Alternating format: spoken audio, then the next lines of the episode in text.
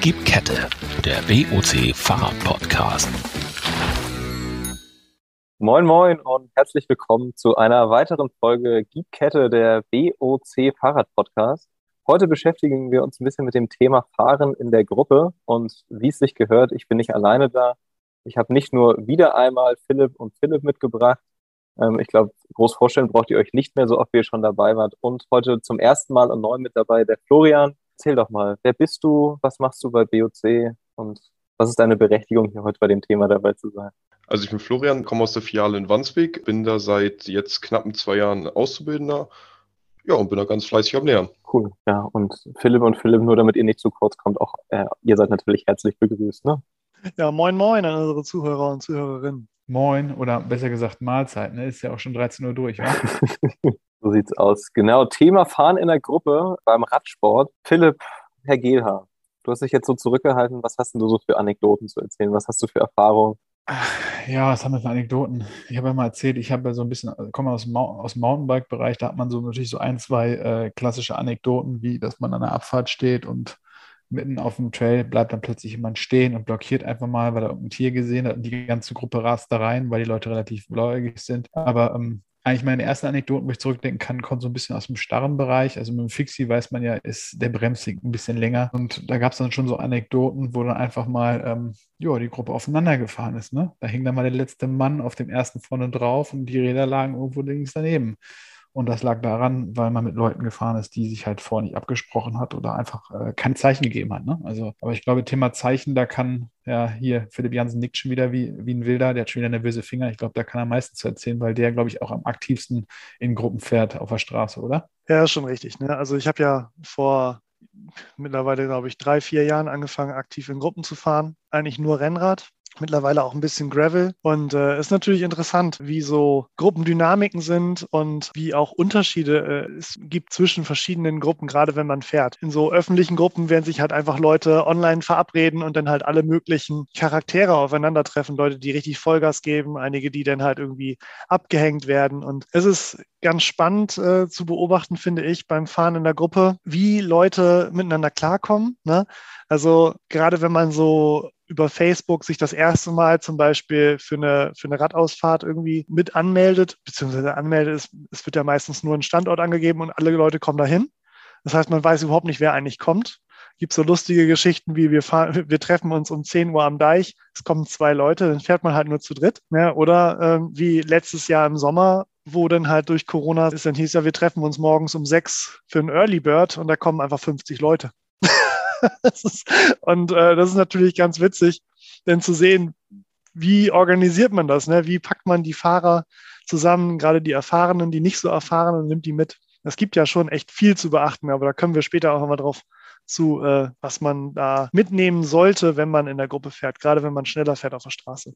Ich glaube, es steht und fährt einfach damit, dass jeder sich erstmal äh, einschätzen sollte, also wie erfahren bin ich beim Fahrradfahren und der klassische Spruch, kenne ich meine Maße, weil ähm, es gibt halt Leute, so Neueinsteiger, die kommen in so einer Gruppe dazu und fahren dann quasi so, wie als wenn sie alleine fahren würden. Und das sind dann genau die Leute, die es gefährlich machen. Das wollen die gar nicht absichtlich, aber die machen dann halt die, äh, die verhalten sich wie, als wären sie nur alleine unterwegs und haben keine Ahnung, was hinter ihnen passiert oder vor ihnen passiert. Und das sind dann die Menschen, die für so einen Massensturz verantwortlich sind oder die dafür verantwortlich sind, dass teures Material in andere Richtungen fliegt und sich jeder richtig wehtut. Ich kann zum Beispiel nur erzählen aus dem Thema, wenn ich mit Leuten fahre im, im Wald oder in einer Gruppe, das Wichtigste ist mir halt das Thema Abstand. Auf der Straße bist du ja immer so relativ im Windschatten, relativ nah dran, weil du so im Windschatten halt irgendwie Energie sparen willst oder aus dem Windschatten raus beschleunigen möchtest.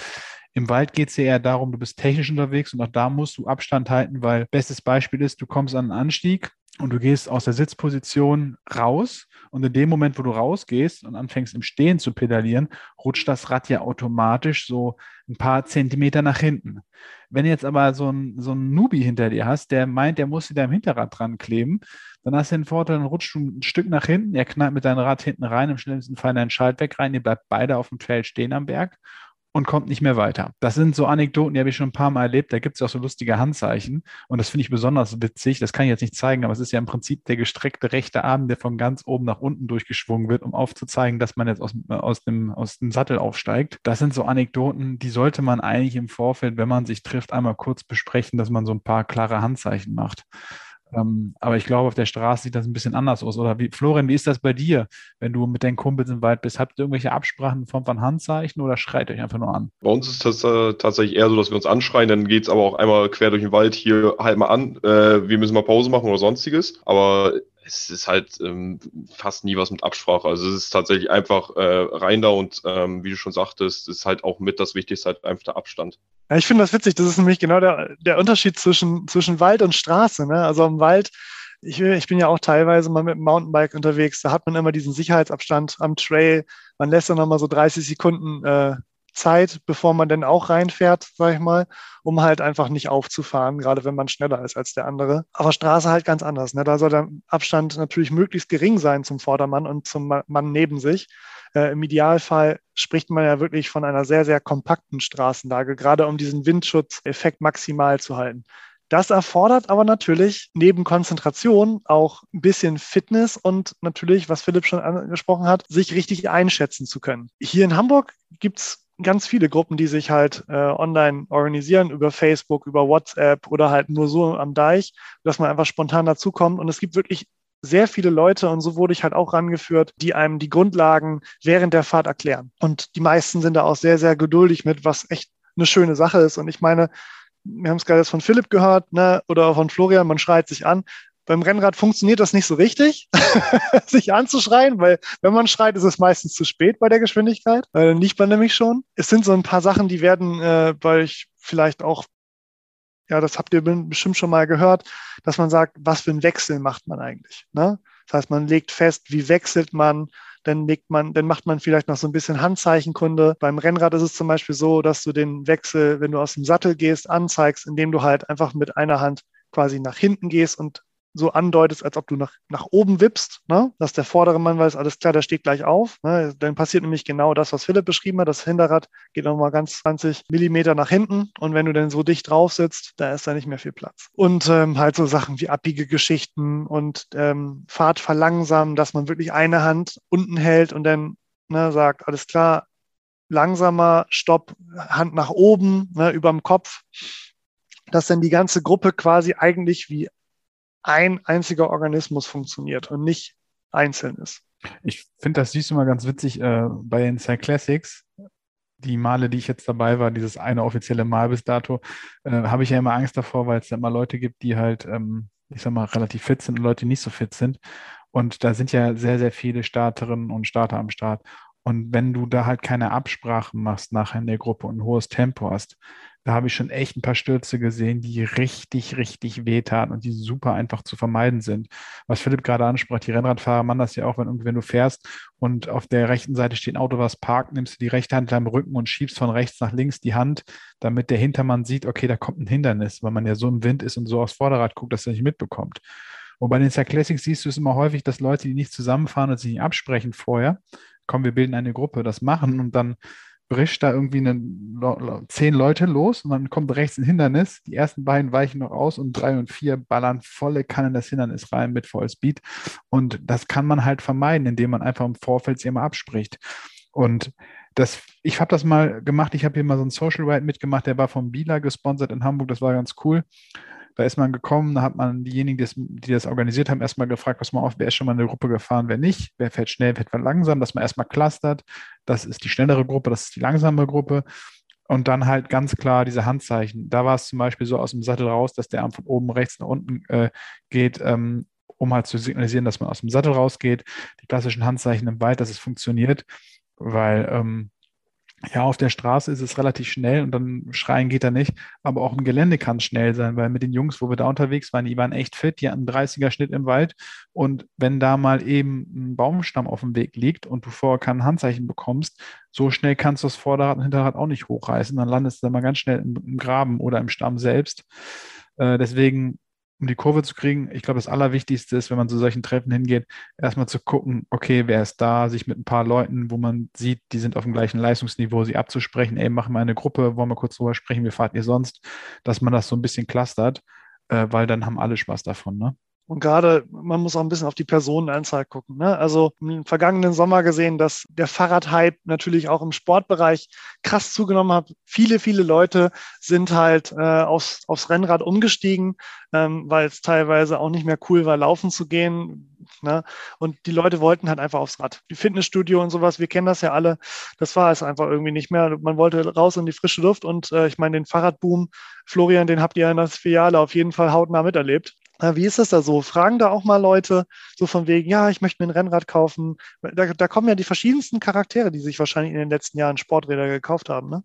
Ja, definitiv. Also es geht natürlich äh, vom Einsteiger Hardtail bis zum Gravelbike, bis zum Fully, ähm, kommen da die unterschiedlichsten Leute, von denen man es auch äh, teilweise tatsächlich gar nicht erwarten würde eigentlich, die dann auch so fit sind und auch ähm, Gruppenfahren etc äh, und so viel Erfahrung haben, äh, Bikepacking beispielsweise, die erzählen mir, dass sie Deutschlandtouren machen mit Mitte 60 und sonstiges. Also das ist schon alles in die Höhe gegangen, definitiv. Ja, das ist doch ganz cool. Ich, was ich mir halt auch vorstelle und was ich halt auch sehe, gerade wenn man auf der Straße fährt, ist halt, dass sehr, sehr viele Leute dabei sind, die viel alleine gefahren sind und jetzt einfach Lust haben, mit anderen Leuten zusammenzufahren und sich zu organisieren. Ich habe ja einen Vereins-Background bei uns ne, und das war dann zum Beispiel immer so, wie man dann da hinkommt man trifft sich an einem Standort, das ist so dieses übliche Gruppenfahren. Dann passiert das, was Philipp gesagt hat. Ne? Wir haben immer eingeteilt in drei Gruppen. Ne? Dann haben wir die langsamste Gruppe, war der Coffee Ride. So die mittelnormale Gruppe, die sind in so einen 30er-Schnitt gefahren. Das war so eine angenehme Trainingsgeschwindigkeit. So, und dann hatten wir halt immer den D-Zug. So, der hat immer voll durchgezogen. Und dann hat man das halt immer so gemacht. Und das fand ich eigentlich ganz smart an diesen drei Gruppen. Du hast dich erstmal eingeordnet, meinetwegen in eine Gruppe, die ein bisschen schneller war, meinetwegen in der mittleren Gruppe. Und die Gruppen sind zeitversetzt losgefahren. Das heißt, der D-Zug als erstes, danach die mittleren und dann die langsamsten. Und wenn du irgendwo rausgefallen bist aus einer Gruppe, dann hat dich die andere Gruppe quasi aufgenommen. Und so hast du, bist du dann quasi du bist also beim Coffee Ride kann jeder mitfahren, auf jeden Fall. Ne? Das ist eine ganz entspannte Truppe. Und äh, wir haben es auch immer, äh, es gibt diese liebevolle Bezeichnung bei diesen gemischten Gruppen am Deich, es ist Speed Dating. Weil sich beim Gruppen, äh, bei dem, bei der, in der Gruppe natürlich immer der, der Nebenpartner wechselt. Beim Rennradfahren tauscht man ja immer durch. Man fährt quasi ein Karussell, nennt man das auch. Und äh, wir haben es halt tatsächlich immer Speed Dating genannt, wenn man immer einen anderen Partner hat, mit dem man den schnacken kann. Und das finde ich sind immer die schönen Sachen beim Gruppenfahren. Man lernt unglaublich viele Leute kennen hat eine relativ entspannte Trainingsfahrt und man lernt so ein bisschen die Sicherheit kennen. Also ich würde auch jedem, der anfängt mit Rennradsport und sagt, ich möchte eigentlich nicht mehr alleine fahren, weil das muss ja kein solitärer Sport sein, würde ich auf jeden Fall empfehlen, sucht euch mal eine Anfängergruppe, wo sich wirklich jemand hinstellt und sagt, der erklärt das. Ne, wir haben das in, in vielen Städten haben halt kleinere Fahrradshops zum Beispiel, Ausfahrten, die die organisieren, die haben das dann auf ihrer Homepage stehen. Ja, klar, jetzt gerade bei Corona ging das nicht so offiziell, wird aber hoffentlich auch bald wieder möglich sein, ne, dass man sich dann davor trifft. Meistens stellt sich dann einer raus und erklärt das. Und dann findet man eventuell dann irgendwann den Sprung und sagt nicht, okay, jetzt möchte ich doch noch mal ein bisschen schneller fahren, ein bisschen sicherer. Und dann findet man automatisch die Jungs, die sich zusammentun und den Kopf unten halten. Und dann braucht man, wie Philipp von vorhin gesagt hat, die Handzeichen ganz dringend, weil da muss man sich auf den Vordermann einfach wirklich verlassen können. Ich glaube, es steht und fällt wirklich mit der persönlichen Einschätzung. Ich hatte mich da eine lustige Anekdote. Ähm, das war, glaube ich, der Spe Specialized Shop in Hamburg, der mal eine Ausfahrt gemacht hat im Winter. Da hat man sich dann getroffen, war irgendwie vor Weihnachten gehabt Glühwein und dann rollte man da hin und da war der Klassiker, man kannte natürlich erstmal keinen und erstmal, wie alle Männer so sind, man schickt das Material ab. Und Specialized, da kommt natürlich von bis hin, also da waren die ganz, ganz fitten Jungs, die da im Einteiler standen, bei gefühlt drei Grad, wo ich dachte, Chapeau, mit richtig Material unter den Füßen, also Carbon vom Allerfeinsten, elektronische Schaltung, was man halt so braucht, bis zum Fatih um die Ecke, der das Specialized Diverge in der heiß, heißesten Variante am Start für C-Scheine und dann auch die Opis, die da standen mit dem E-Bike. Und dann kam halt vom Organisator halt, pass mal auf, wir fahren jetzt in den Wald, wir respektieren die Leute, die im Wald unterwegs sind, die Hunde, die da sind und so weiter und so fort. Wir klassen uns jetzt mal. Wir haben eine schnelle Runde, Schnitt über 30 und wir haben eine Piano-Runde. Und dann beobachtet man ja mal erstmal, wer darüber rutscht. Natürlich zu der 30 schnellen Runde rollt natürlich die Kollegen mit den dicken Oberschenkeln im Einteiler, wo du dann sagtest, okay, hast du da Bock drauf? Naja, ist eine kurze Runde, schaffst du vielleicht. Und dann rollte ich da also auch mit hin und sagte, komm, die schnelle Runde gönne ich mir heute. werde ich schon irgendwie schaffen. Wenn nicht, falle ich halt raus und fahre mit der Gruppe hinterher. Und dann war ein, ein Herr dabei und das war ganz witzig. Der kam also wirklich an, ich untertreibe nicht, äh, weiße Tennissocken, Trekking-Sandale mit einem E-City-Bike. Der war dann der Einzige, der beistand. Der alle hatten, alle hatten wirklich Cyclecrosser oder wirklich äh, Gravelbikes oder wirklich extrem sportive Hardtails. Und er war dabei. Und alle gucken schon so und er reihte sich natürlich, wie es sich gehört, bei den ganz schnellen, einen 30er Schnitt. Und dachten, okay, das wird interessant. Ich glaube, wir waren zehn Minuten im Sattel. Plötzlich platzt dieser Typ und schreit uns an, ihr gottverdammten Piep, Piep, Piep. Seid ihr eigentlich völlig Piep, Piep, Piep. Das kann doch wohl nicht wahr sein, dass ihr jetzt hier durch den Wald ballert. Ich komme gar nicht hinterher, fahrt doch normal Fahrrad. Und alle halten an, gucken ihn an. Sag mal, Selbstreflexion, merkst du es eigentlich noch? Die sind hier alle in sportiver Aus äh, Klamotte, die haben alle Oberschenkel wie sonst jeder Oberarme und du stehst hier mit deinem, mit deinem E-City-Rad und meckerst uns an ob, und willst mit der schnellen Gruppe fahren. Also irgendwo hört es dann auf. Ich meine, das sind dann die Kandidaten, wo du sagst, da ist Hopfen und Schmalz verloren. Aber das sind auch die Kandidaten, die solche Ausflüge extrem gefährlich, aber auch lustig machen. Auf jeden Fall mussten die herzhaft lachen. Äh, der Herr war ziemlich beleidigt und rollte da mit seinem Citybike davon, wurde auch von der anderen Gruppe nicht gesammelt, weil die war mit 25 km unterwegs und das war ihm auch schon zu schnell. Aber der Typ hätte auch echt äh, einiges anrichten können, wenn der ähm, nicht ausgefallen wäre, hätte er, glaube ich, für ein paar Unfälle gesorgt an dem Tag. Also das zum Thema Einschätzung äh, der Gruppe. Und das ist immer ganz wichtig, dass vor Ort einfach ein, ein Organisator sich irgendwie so ähm, den Mut nimmt und sagt, pass mal auf, Jungs und Mädels, heute haben wir das vor. Wie schätzt ihr das ein? Kommt und schaut. Jeder soll kommen aber am besten immer, in dem Fall immer ein bisschen schwächer einschätzen. Aufholen kann man immer noch, als irgendwie da meinen Dicken machen zu müssen, wenn man keinen Plan hat, weil man kann alles lernen, man muss es nicht. Also gerade bei diesem gefährlich von Unfall verursachen da äh, und, und einschätzen, das ist nämlich das, was am meisten wirklich Probleme verursacht, sind Mitfahrende, die platt sind. Die können die Geschwindigkeit nicht mitgehen und trauen sich aber nicht, kürzer zu rufen. Also dieses kürzer rufen beim Rennrad ist ganz, ganz typisch. Ne? Das hört man auch immer wieder, dass jemand kürzer ruft und alle wissen dann, alles klar, wir fahren jetzt mal einen Gang kleiner. Ne? Dann nehmen wir ein bisschen raus, damit dann noch einer mitkommt. Viele Leute in Gruppen, wo ich mitgefahren bin, rufen nicht kürzer, sondern die verglühen im Windschatten. Die kommen dann bei Kilometer 30, bei uns am Deich ist dann quasi die Kehre für alle an so einem Kreisel. Dann hält man kurz, sammelt alle ein, weil davor ist quasi so ein bisschen so typischerweise so ein Sprint und die kommen da an auf letzter Rille und die kannst du eigentlich nur noch in den Bus setzen, weil die gar nicht mehr gerade ausgucken können. Und dann denke ich mir so, du hättest da sagen können, dass sie langsamer fahren sollen, wären wir langsamer gefahren. Aber es ist mal so, ne, ihr kennt das, wenn so eine Gruppendynamik schnell wird und alle fahren schnell, dann mag man nicht sagen, bitte kürzer. Und echt Appell an jeden, der gerade zuhört, wenn es euch zu schnell ist, wenn es euch schlecht geht, ruft kürzer. Es wird da draußen niemanden geben, der euch deswegen anmeckert. Ganz im Gegenteil. Definitiv. Und wer meckert, ist in meinen Augen eine Flachpfeife. Ne? Also Fahrradsport ist für jeden gedacht, von jedem was dabei. Und äh, wer dann dafür da keine Akzeptanz hat, der hat da auch nichts verloren, wenn du mich fragst.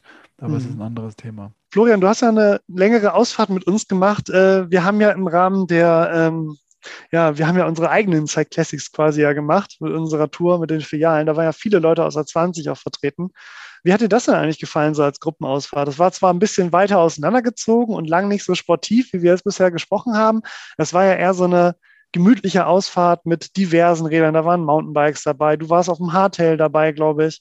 Da waren Kollegen auf dem E-Bike dabei. Da waren ein paar heißblütige auf dem Renner dabei, die äh, ordentlich losgelegt haben.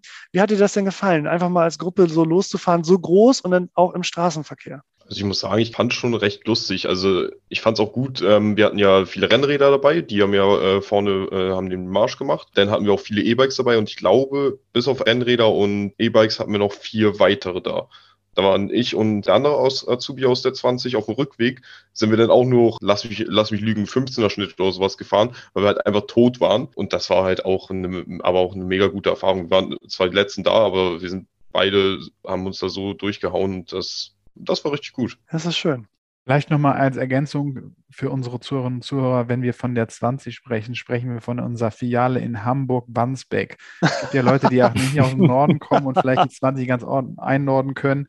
Äh, aber wir haben bei, bei BOC haben wir natürlich für jede Filiale auch eine interne Nummer und die 20 ist dann halt die Filiale Hamburg-Wandsbek, die quasi unter der Zentrale von der Bike and Auto Company sitzt. Nur mal zur, zur Einordnung, wenn wir halt auch sagen, hier, das ist die 20 und mit denen wir Fahrrad fahren. Ne? Wäre vielleicht nicht schlecht, das zu wissen. Ja, sorry. Ist, manchmal ist man so ein bisschen so in der Firmenwelt gefangen und dann äh, hat man halt irgendwie nur noch eine Nummer für eine Filiale und nicht mehr den Namen, wo wir hier sitzen. Ja, ja. Das ist wahr. Ja, aber was, mich grade, was ich mich gerade so frage, so hier, ne, unser, unser Herr Kramer, wie sieht das eigentlich mhm. aus? Hast du eigentlich irgendwie Gruppenerfahrung außer in Cyclassics auf dem Fahrrad gemacht? Und wenn ja, wie waren die denn für dich? Nö, die Cyclassics sind Also gerade was das Themenfall in der Gruppe angeht. Und ich kann mich erinnern, ich war da eher so der Übervorsichtige, weil ich auch einfach viel zu viel Schiss davor hatte, einfach aus Unwissenheit irgendwelche Leute mitzunehmen. Ich glaube, wir kennen ja alle die Bilder von den Beispielsweise von der Tour de France, wenn da einer fällt, dann fallen 70. An der Stelle mal ein kleines Allee, Omi und Opi in die Runde. Allee! Woo! Auch wenn das natürlich nichts mit einem Fehler eines Fahrers konkret in der Gruppe zu tun hatte. Nee, aber ich war da auch eher einer, der sich natürlich nicht, weil ich nicht mehr konnte, sondern ich habe mich einfach zurückfallen lassen, um niemanden mitzunehmen, ne? um das einmal klarzustellen. Nee, ähm, einfach sehr vorsichtig, weil ich auch selber gerade was ihr sagt, man muss wissen, wo man anfängt, wo man aufhört, das konnte ich in dem Fall nicht ähm, und hatte deswegen auch viel zu großen Respekt, mich irgendwie drei Zentimeter hinter dem Vordermann da an den Reifen zu hängen. Zumal ich persönlich auch vielleicht eher aus dem Laufsport als aus dem Radsport komme und da persönlich immer am allerliebsten allein unterwegs bin, weil man sich da dann irgendwie sein eigenes Tempo halten kann, wobei da ja äh, dieser Punkt Windschatten und Aerodynamik nochmal ein ganz anderer ist als beim Radfahren. Und also das würde mich mal interessieren, Philipp, ich meine, du bist ja gefühlt zweimal täglich auf irgendeiner Tour unterwegs, äh, dementsprechend sowohl in Gruppen als auch ja manchmal alleine unterwegs. Wenn du jetzt zweimal dieselbe Strecke quasi fährst, einmal allein und einmal in der Gruppe, merkst du hinterher, wie krass mehr Beanspruchung das ist, wenn du allein unterwegs bist? Extrem deutlich. Ja, ja also extrem deutlich. Also du kannst, wenn wir jetzt, also es gibt halt so ein paar äh, typische Rundkurse ne, auf unserer Trainingsstrecke am Deich. Wenn man das alleine fährt und äh, da mal so eine Art Tempotraining macht, habe ich auch schon mal gemacht, dass ich gesagt habe, okay, ich fahre jetzt irgendwie auf einer bestimmten Leistungslevel Vollgas, alles was geht so dass ich die Strecke aber schaffe. Und das Gleiche in einer Gruppe, die gut funktioniert. Und wir haben, also ich bin sehr glücklich, dass ich in zwei sehr, sehr, sehr gut funktionierenden Gruppen fahren kann, wo man sich wirklich ohne was zu sagen, nur mit Handzeichen abwechselt und dann halt wirklich so einen Tempozug baut, wo alle einfach aufeinander achten und sich gegenseitig quasi Schutz geben und einspringen. Das ist ein echt schönes Gefühl, das ist echt ein Teamarbeitsgefühl. Es ist gar kein Vergleich.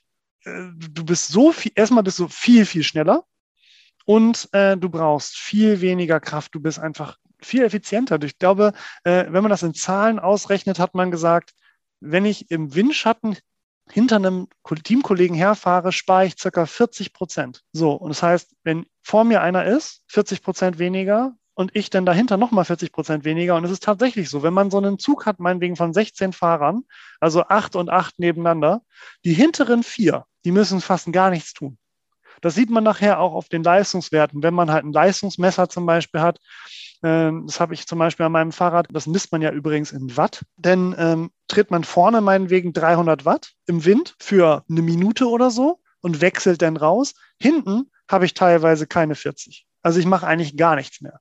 Aber ist es nicht, dass du ganz hinten in der Gruppe auch rausfällst? Also ganz hinten, also ganz vorne und ganz hinten ist doch am anstrengendsten in der Gruppe. Nee, ganz hinten ist nichts zu tun. Also die Erfahrung, die ich gemacht habe, also in der, in der, Mitte ist immer so das Beste, so auch in der Kurve drin, dass wenn die, wenn die ja, Kurve in der Kurve dich ran. Aber wenn du ganz hinten bist, kannst du auch ganz schnell, finde ich, den Anschluss verlieren. Da finde ich, da musst du noch anspruchsvoller fahren, weil da musst du immer sehen, dass du im Tritt dran bleibst. Wenn du dann rausfällst, hast du den Zug ja komplett verloren. Ja, das ist richtig. Gerade in der Kurve. Ne? In der Kurve ist es typischerweise so, dass der Ziehharmonika-Effekt natürlich sehr groß ist und der hintere dann am meisten äh, aus dem Sattel gehen muss, um wieder ranzukommen. Das ist schon richtig. Aber wenn du eine gerade Strecke hast, wie bei uns am Deich, kannst du dich eigentlich als letzter Mann komplett ausruhen. Ja, dann komme ich demnächst mit immer als letzter Mann. Das ist okay. Dann mache ich mir nebenbei ein Getränk auf. Soll schon, dann auch. soll schon vorgekommen sein, dass einige Leute sich dann gesagt haben, okay, ich hänge mich an den Tempozug und lass mich bis zum Deich äh, durchschleifen. Und dann haben sie auf äh, Strava und irgendwelchen anderen Plattformen ihre Bestzeiten gelobt, wo man so dachte, Kollege, du hast doch nichts gemacht, sehe ich doch. Wie war das nochmal? Work Smart Natat, ne? Ich meine, da, ey, dafür auf jeden Fall Chapeau. Wenn du dich an die schnellen Jungs hinten ranhängst, in Windschatten und dann halt äh, absahnst, warum nicht? Ganz ehrlich, bei jedem, beim, bei jedem Radrennen ist es so, Work Smart Not Hard. Mhm. Ich musste eben so ein bisschen schmunzeln, als wir hier über die Star Classics gesprochen haben. Ich glaube, es war vor drei Jahren, da waren wir schon im, im Ziel und ähm, dann kam irgendwann später die richtig, noch eine richtig schnelle Gruppe reingeballert, die die 160er gefahren sind. Und da war auf der Geraden, war noch ein, ähm, ich glaube, es war ein älterer Herr oder eine ältere Dame mit seinem Fahrrad unterwegs äh, und war so mitten, mitten auf dem Weg und hatte halt nicht auf dem Schirm, dass hinter ihm diese Gruppe angeballert kam und die kamen im Sprint angeballert.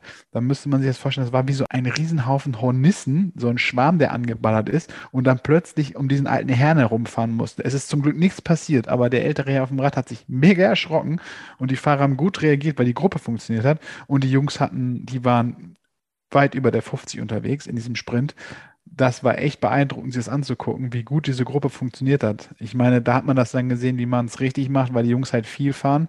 Aber es ist immer genau das Problem bei solchen Events du triffst immer auf extrem gute Fahrerinnen und Fahrer und auf extrem unerfahrene. Und wenn die Unerfahrenen sich zu hoch einschätzen, dann kommt es zu gefährlichen Situationen. Auf jeden Fall. Weil ich muss mal gucken, bei, bei YouTube findet man das Video auch noch. Sieht auf jeden Fall ziemlich, ziemlich heftig aus, wie die Jungs angesprungen kommen. Also ich muss sagen, das ist halt wirklich eine Sache, die ich immer richtig krass finde, sind halt wirklich Stürze. Auch gerade bei so Hobbyfahrern sind die ja noch mal ein bisschen schlimmer, einfach weil sie absolut unvorhersehbar kommen und meistens auch viel zu hohen Geschwindigkeiten. Weil wann passiert sowas, wenn Leute anfangen, irgendwie so einen Spaßsprint zu machen? machen. Ja, macht Spaß.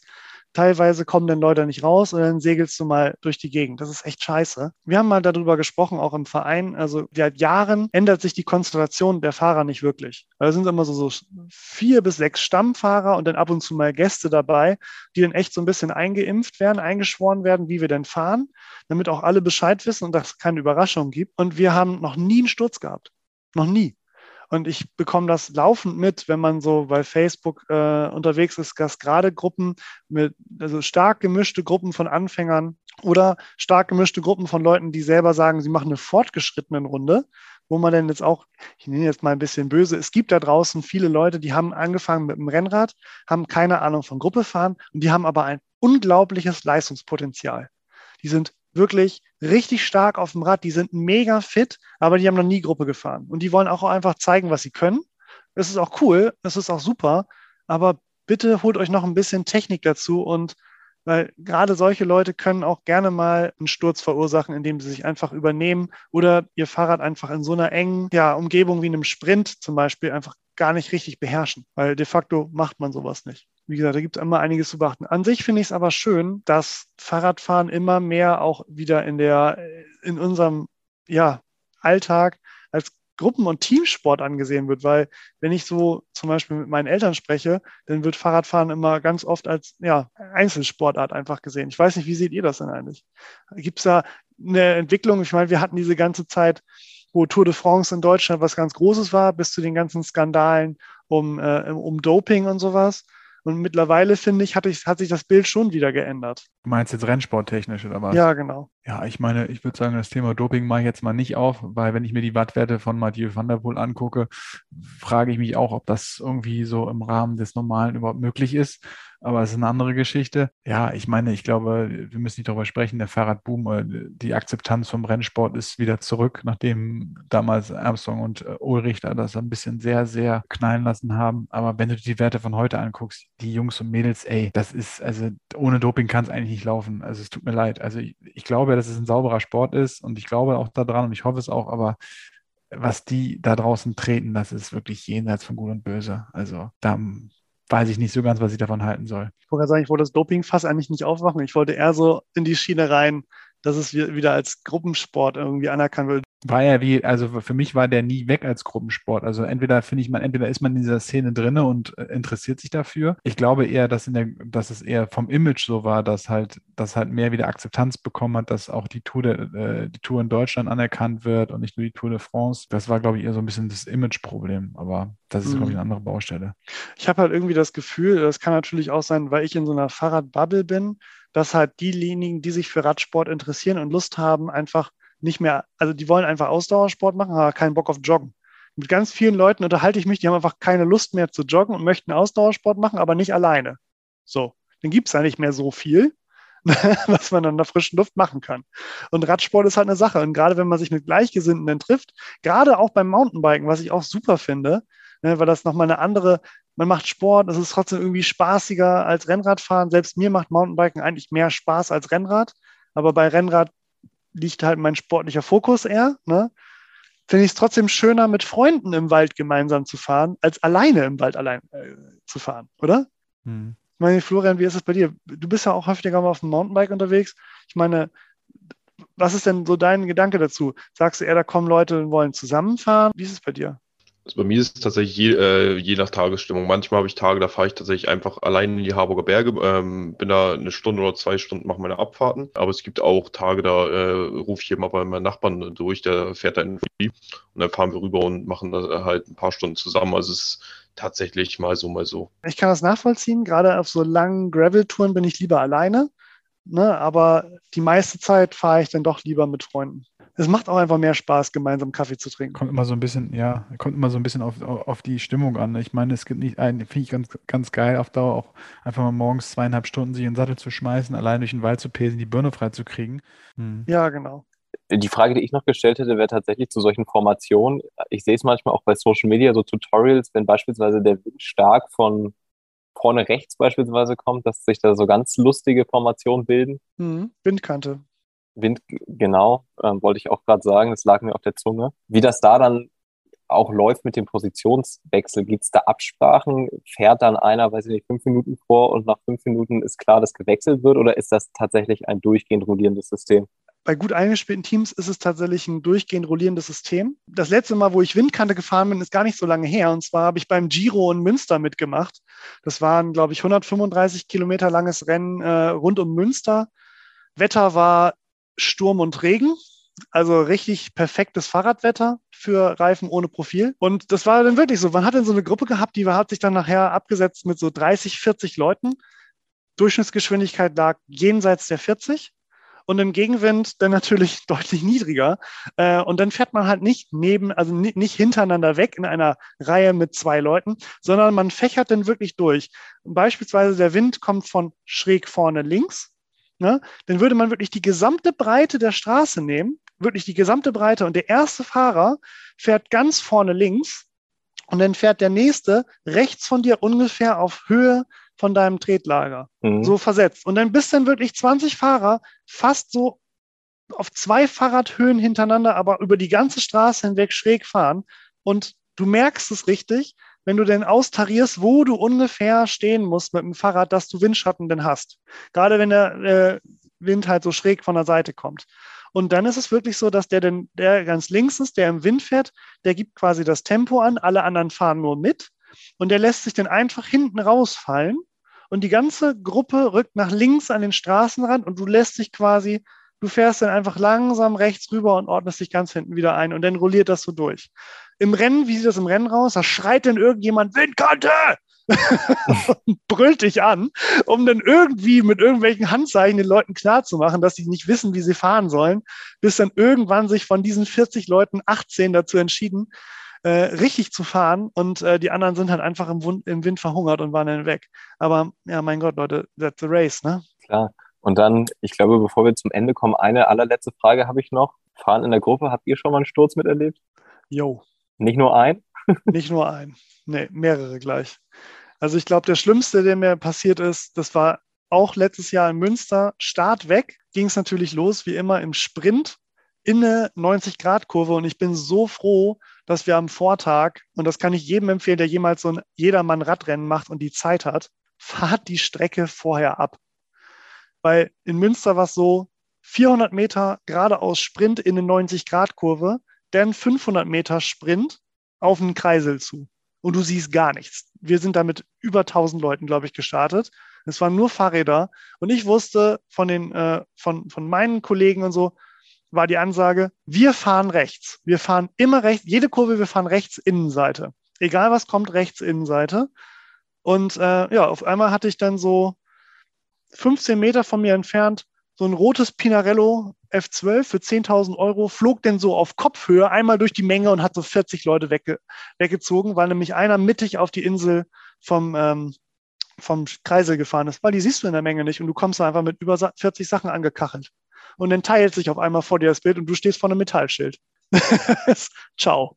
Also ja, Stürze sind nicht witzig und ähm, gerade in Gruppenfahrten ohne Kommunikation, ohne Handzeichen, saugefährlich. Definitiv. Leider schon so viele Stürze gesehen. Also bis jetzt, ich klopfe auf Holz, virtuell äh, bin ich noch nie involviert gewesen, aber ich habe schon so einige Sachen erlebt, wie Jungs und Mädels aufeinander gefallen sind. Also wie gesagt, auch im Wald wirklich schon erlebt, ähm, Abfahrten gesehen, wo die Jungs richtig runtergeladen sind, richtig. Und einer ist auf dem Trail stehen geblieben, weil er irgendwas gesucht hat, keine Ahnung. Und ein Kumpel von mir ist in den voll reingeschossen. Und ich rede hier von 30 Sachen runter mit einem ordentlichen Programm. Die zwei sind geflogen. Das Material war halt auch jenseits der 10.000 Euro.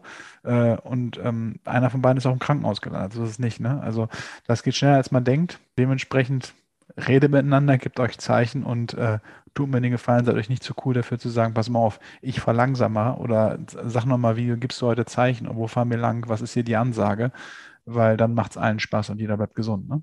Also bei mir war es tatsächlich auch einmal so. Also ich damals mit der äh, Schule war es so, dass wir mal eine Fahrradtour gemacht haben, auch hinten um Deich rum, im Berg runter, um die 100 Meter, sieht man wirklich nur, wie sich 30, 40 Leute hintereinander hinlegen. Also ist auch nicht schön, vor allen Dingen äh, dennoch, wo, wo man Kind war, dann äh, mag man das auch nicht so gerne sehen.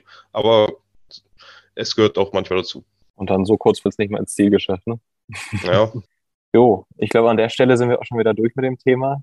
Florian, Philipp, Philipp, euch vielen Dank fürs Mitmachen. Unseren Zuschauern vielen Dank fürs Zuhören. Wir immer gerne bewerten, Feedback, abonnieren, ihr wisst Bescheid. Und an der Stelle würde ich sagen, gib Kette. Tschüss. Danke, ciao. Ciao. Das war der BOC Fahrrad Podcast. Vielen Dank fürs Zuhören.